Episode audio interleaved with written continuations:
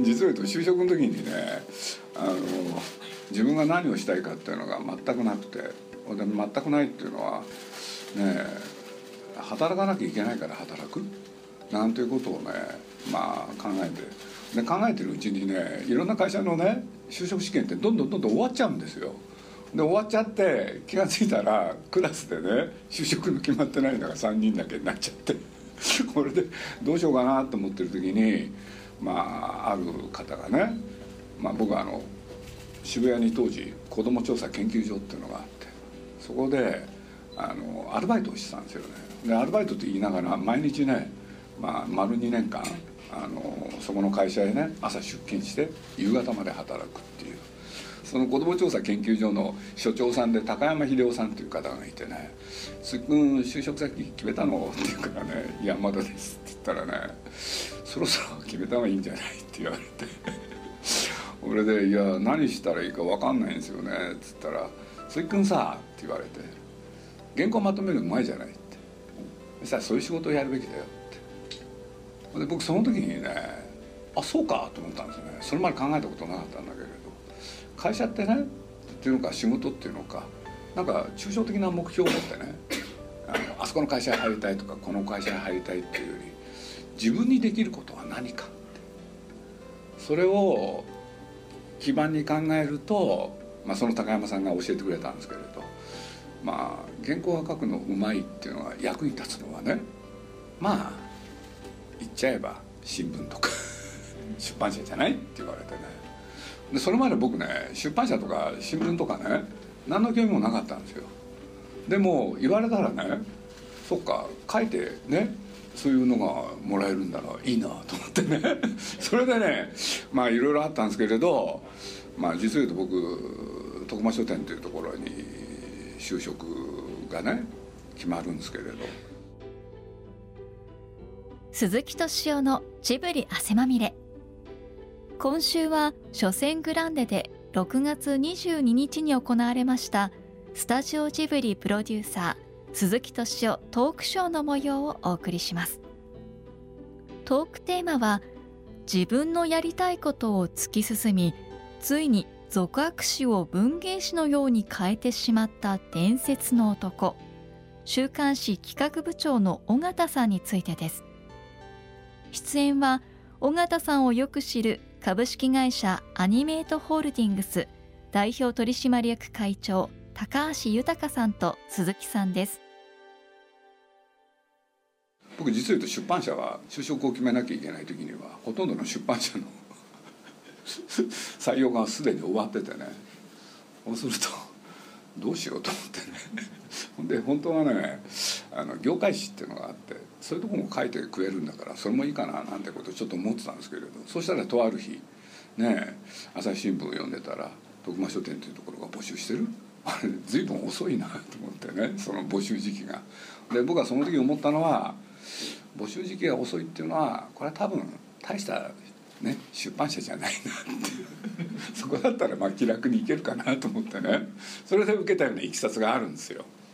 俺僕いまだに忘れないですよね。あの面接でね聞かれたんですよ。あの面接官がダッと並んでるでしょ。そしたらねなんか面倒くさそうな顔してね「あの君は?」って言われたんですよ。で何かなと思ったらね「週刊誌は何を読んできた?」とかなんか聞かれてね。で僕それまで週刊誌って一回も読んだことなかったんですよ。でここでねどう答えるかって結構大変でしょ？大変だけれどちょっと間が空いたんですけどね。ちょっと耐え難い間が空いたんですけれど「読んでません」って言ったんですよ。で読んでないけれど入ってから勉強します もうそれしかないじゃないですか。だって本当に読んでないんだもん。それでまあいろいろあってねそのテレビランドっていうねあのなんていうんですか子供のためのテレビ情報誌っていう。でまあそれにねあの行くっていう。でまあこれはねあのそこへ行ってねその子供のための雑誌をやりたかったかって言ったら別にそういうわけじゃなかったんですけれどねきっかけは週刊誌の時の、まあ、企画部長で尾形っていう人がいて。でこの人がですねすごいすごいねあの頑張り屋さんでねその週にしか扱えないような題材そういうのを特集記事っていうんですよ。これで一方でね小説とか漫画とか占いのページとかね。そうするとこういうのはね企画ページって言ってね毎週ねあのなんだあのパターンでやっていくねあのものなんですよ。これでこの2つがあって、えー、その企画部長っていうのは小笠さんで、まあ、僕はこの人の影響を随分受けるんですけれど受けるっていうのは何かっていうとねその企画ページで僕は所属企画部へ最初所属するんですけれどその人の下になったんですよねそしたら入ってきた瞬間からねいきなりねあの5人集まってね何かやってるとね「お前らなんかアイデアないか?」って「なんか思いつくことあるだろう?」非常に前向きな人でねいい人だったんですよね。でこの人がね実は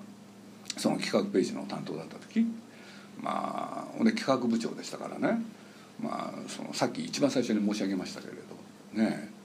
あのその週刊誌っていうのはちょっとエッチなところもいっぱいあったりして俗悪誌と言われててね。ところがその俗悪誌なのにその尾形っていう人はねその企画で連載ものをやる時にそのなんていうのかな普通だったらね考えないような人をね訴状に載せるんですよ。俺でまあ皆さんね若い人だとピンとくるかどうかっていうのはあるんですけれど、まあ、僕はあの学生時代にね実を言うと寺山修司っていう人が大好きででこの人はね詩を書いたり芝居をやったり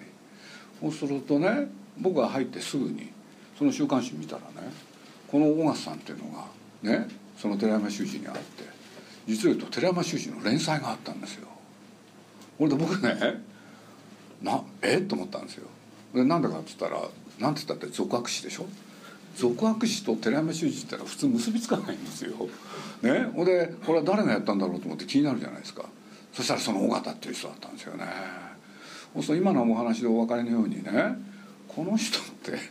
その雑誌がどういう性格を持ってるとかどういう傾向にあるとか何にも考えないんですよ。自分がね興味持ったらやるんですよ。ここがすごかった。僕はこの人からねそれを学ぶんですけどね。俺ね見てったらねある日まあこれも分かるかな。菅原文太っていう人がいて役者さん、うん、これで仁義なき戦い有名な方ですよね。さあこの人の連載が始まったんですよね。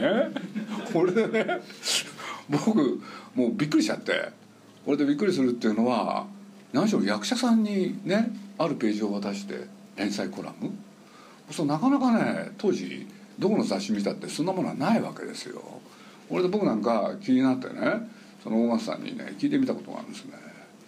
なんで寺山修司あ菅原文太さんなんですかって言ったら彼がね「いや今だって仁義なきたとかで有名だろ」って有名だろうって言ったって書けるかどうか分かんないわけでしょ？でも書かしちゃうんですよこの人は。うん。俺でまあそれを文太さんがね本当に自分で書いてるかどうかは僕も忘れてますけれどとにかくね文太さんの連載があるって。そうするとね何て言うんだあの朝日芸能だからね雑誌のイメージがあるからそれにね合ったような人を選ぶってことは考えないんですよ。自分が興味持ったことだけ雑誌の中でやるんですよ。で挙句の果てねまあ、大体ねいろんな週刊誌ってそうだったんですけれど、まあ、連載ものは全体の30%その残りの70%っていうのはねその特集記事だったんですよ。つまりその前の週に起きた事件。そしたらねこの尾形が企画部長まあ僕が入った時にちょうど企画部長になった人なんですけれど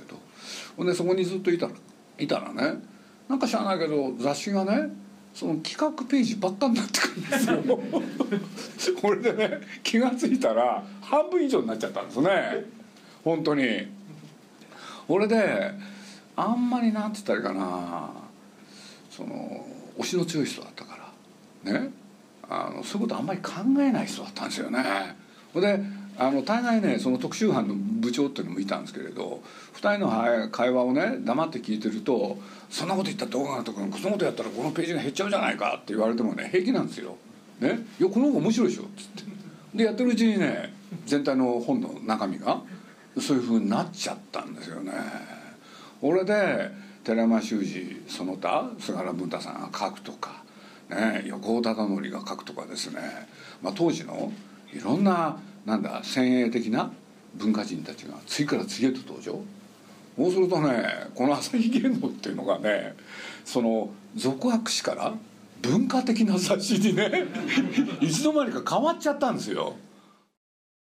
まあ、僕なんか見てて面白いなと思っていまだによく記憶に残ってるのはこんなこと僕ですら思ったんですよ。こんなに特集記事が減って企画ページだらけになっちゃったら果たしてこの本は売れ行きはどうなるんだろう？当然心配になりますよね。入ったばっかりでもそう思ったんですよ。ところがなぜか売り上げを伸ばしてったんですよね、うん、でこれは僕後になって知るんですけれどね当時朝日「週刊朝日芸能」ってねあのそういうね、まあ、ある専門誌があってね雑誌の評価をするっていうね雑誌があったんですよ。そしたらその中でねこの今「週刊朝日芸能」っていうのがね一見俗悪史の風を装いながら実際は何をやってるのかっていうね記事とかねそういうのがどんどんいろんなところに書かれるようになったんです。これで僕が面白かったのはねあのこれをやってる人はすごい編集者に違いないって書いてあるんですよ。で僕はその人のことをすごいとはあんまり思ってなかったんですよね。変な人だなと思ってたんですよ。ね？ところがこの人はねやってくんですよね。まあついでだから言っちゃいますけれどねまあ僕、まあ、時代が古いから皆さんにねピンとくるかどうかっていうのがあるんですけれど例えば平井和正っていうね「現場大戦」っていうね作品を書いた有名な人がいるんですけれど実はこれを書かせたのも緒方秀夫。でそれまで平井和正っていう人はねあの実を言うとテレビのあのなんていうんですかあのなんとか番組のねあのなんとかライターだったんですよ。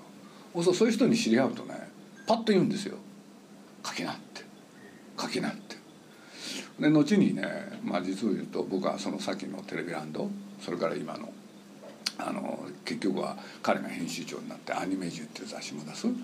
そうねその後ずっと彼を見てたら全部同じなんですよ。全部同じっていうのは宮崎駿に会った時にも会った瞬間ですよね「絵描けんだよね」って「漫画描きなさい」って。それがきっかけなんですよ。まあ僕もいろんなね人に会ってきたけれど梶原一騎って皆さんご存知ですかね。梶原一騎って。まあこれは古い方にはね皆さんすごいピンとくる名前で「巨人の星」とか「明日の女王」俺で僕ねある日尾形に呼ばれて「今夜梶原一騎がねちょっと徳間へ来るからご飯食べることになってんだ」と「で敏夫君も付き合え」って言われてね俺でまあしょうがないから付き合ったんですよ。そしたらね、まあ、この人がまあすごい人でねでなんですごいかっていうとねえ梶原さんにね「先生のあの「明日のジョー」ってすごいですね」って「僕は本当に面白いと思った」っつって。ね。でね次にこう言ったんですよ「あの「明日のジョー」のね最初のシーン。上野駅が良かった あれは本当に僕は東北の出身だからって。あの気仙沼っていうね宮城の。そこのご出身だから。そうするとね記者に言われてね上野駅へ着いてって。ね。このこれでさあ東京だって言うんでねもうここのうちでやっていこうって。あの城のね上野駅のシーンが良かったっつって。で僕は実を言うとね、まあ、当時その「明日のジョー」の大ファンで「明日のジョー」について詳しかったんですよ。で僕はよく知ってたどうしようかなと思ったんですけれど「明日のジョー」にね上野駅は出てこないんですよ。あのね自分で勝手に決めちゃうんですね内容を。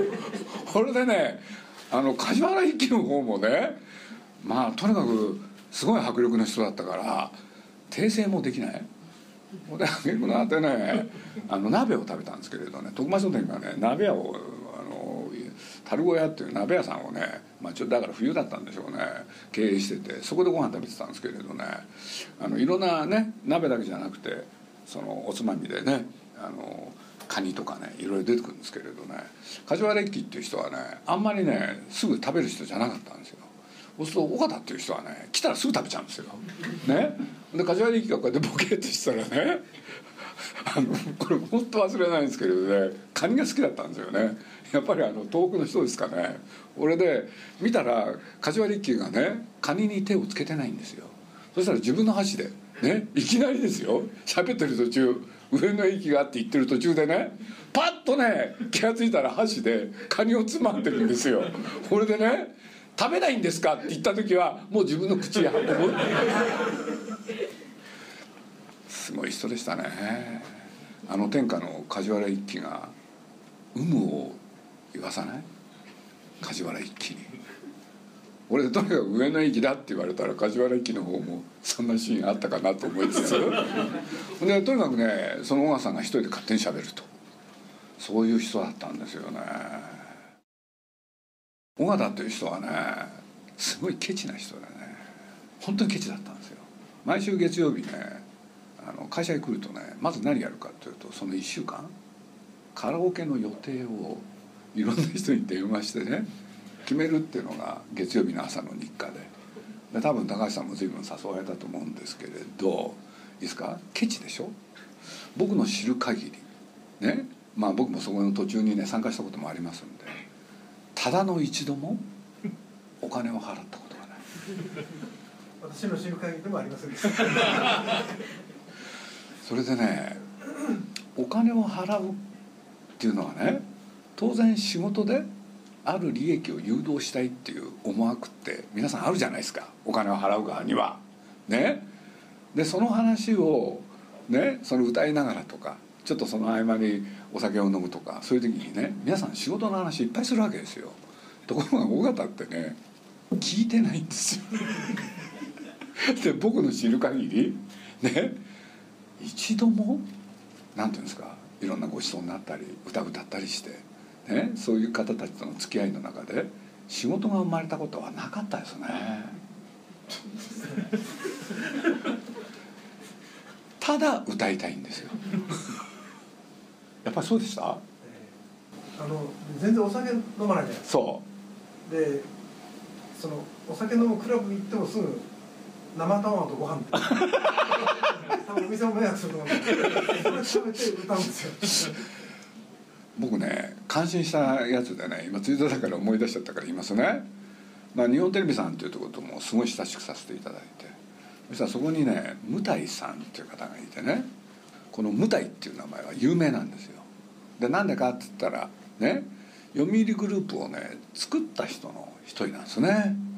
で長い間ね読売グループにねいや読売にねあの貢献した人なんですけれどあのこういうこともあったんです。その方が偉くなったんですよ。読み日テレの中で。局長さんになった。そしたらねこの尾形がね今度向井さんが偉くなると。ね。で敏夫君もあの人は世話になってるだろうって。でお前も手伝えって言われてね。で何するんですかって言ったらねあの盛大なパーティーをやろうと思うっつって。俺で盛大なパーティーだって言うからもう僕しょうがないからね行ったんですよ。そのパーティー会場へ。って言ってもねまあ飲み屋さんでね。でその会場を借り切ってね。俺がねまあ年男もなあのちゃんとなあのこうやって主催するからって言って。ちゃんと会費払えよとかねなんか言われてたんですけれどね。俺で行ってやってたら僕忘れに本当に忘れないんですけれどね向井さんが現れた時僕が驚いたのは2つあったんですよね。で1つ向井さんのお祝いでしょ？そうすると普通はそこに集まる方たちは向井さんと関係のあるそしてなんか親しくしてる人とかそういう人が普通でしょ？ところがですね僕の知る限りねまあこれは後でそれも全部わかるんですけれど向井さんが知ってる人は一人もいなかったんですよそこに。これでね集めた人は誰かって言ったら自分の友達なんですよ。でこれがねまた多種多彩もういろんな人が集まったんですけれど向井さんは一人も知らなかったんですよねでまあ3355皆さん集まってそしたら向井さんが現れたでしょそしたらね尾形が最初に何言ったかってこれ僕生涯忘れないんですけどもね「あのあ向井さん今日は本当来てくれていや尾形さん本当申し訳ないですね僕のために」とかって言ってねその後次に何言ったか「会費」って言ったんですよ。これでねあの向井さんっていうのも慣れてたからね。もうあれですよね。会費払って。自分のお祝いですよ。いいですか？ね？俺でパッと見ましたら全員自分の知らない人でしょ？それ何が起きたかっていうとね皆さんに名刺を配んなきゃいけなかったんですよ。ほいで僕はまあそれ見ながらね一体小川さんって何なんだろうなと思いつつね？でまあその間にねこういうことがまああったんですけれどあったっていうのはね一応ね1次会2次会ってやってねでそのそこは1次会なんですよ。これでね帰る時。ね一応第 1, 1次会終わったからこれで終わりですよって言って。これでやってたらあの小川さんがねあの今日は皆さんにねお土産があると、うん、これでねまあ今日はとにかくあの今の向井さんのお祝いなんだからね。まあ最初にまずっつってそしたら向井さんがね「いやそんなお祝いなんて」っつって「いやお祝いをしてもらった上にねこんなお土産までもらって」っつってつい中見たんですよね。そしたらその包み紙にね「日テレ」って書いてあったんですよ。でこれはね種明かしをするとですねそのお祝いをするっていう時にね、まあ、僕の親しい友人で日本テレビに奥田誠二っていう人がいてこれはまあねいろんなところで僕語ってるんですけれどその男にねまあ奥田君お前も手伝えと。あの日本テレビって出演者とかその他に皆さんに配るねその時計だとかねなんかいろんなものあるじゃないですか。そしたらそれをね100個持ってこいと。これでねこれを配ったわけですよ。ね、つまり舞台さんはね。それ自分の会社のものでしょ。俺を言った直後にびっくりさすがにびっくりしてるんですけれど。であやくなでねその僕これも忘れないんですけれど奥田さんっていうのは100個持って現れたんですよね。前もって。そしたらねあのその時に何を言ったかっていうのがあってね「あ奥田君ありがとう」と。ね、で奥田君本当ありがとうと持ってきてくれて。あ君は参加しないよな。でそのパーティーね。そしたら「ええっつって「君はなこれが君の仕事だから。じゃあな」っつって。これ実話なんですよ。いやまあね本当その小笠さんっていうのはねそういう人でしたよね。だから今のお話でねまあ皆さんにちょっと僕なんか伝えたくなるのはねとにかくケチでねみんなとお酒飲みに行っても歌歌ってもでねお金を一切払わない。俺徹底してるでしょ。俺で当然その向井さんともで向井さんってさっきから言ってるように日本テレビの、ね、読売グループのすごい偉い人だからみんな思惑を持ってかで近づいてくるわけでしょ？そう向井さんっていうのはね、まあ、僕聞いたことがあるんですけどご本人大体おごられる人なんですよね。ね、その人とお近づきになれば仕事でいいことがあるっていうんで。それでまあねその尾形っていうのがある時死んじゃうんですけれどね。で死んだ時に僕ね向井さんと二人きりになった瞬間があるんですよ。そしたらその向井さんがねしみじみとこう言いましたね。それは何かというとまあ僕もいろんな方と付き合ったけれど僕は生涯忘れないのは小笠さんです どうしてなんですかね。確かに新鮮かもしれないですね。いや何の話だかすっかり忘れちゃったんですけど高橋さんの顔見てたら小笠さんのこと思い出したんで俺でさっきからもう2回ももう時間だからやめろってお粗末でした。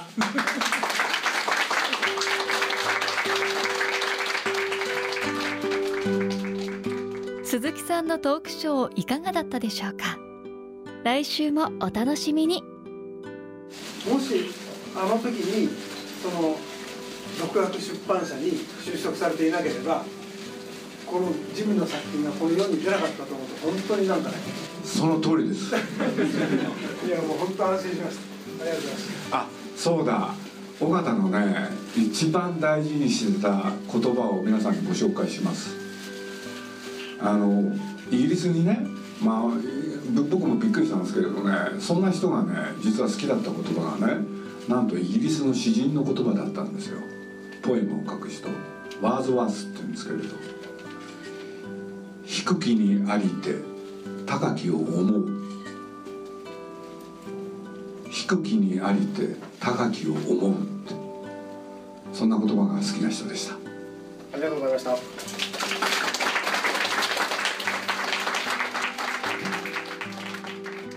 鈴木敏夫のジブリ汗まみれ。この番組はウォルト・ディズニー・ジャパンローソン日清製粉グループ au ブルボンの提供でお送りしました。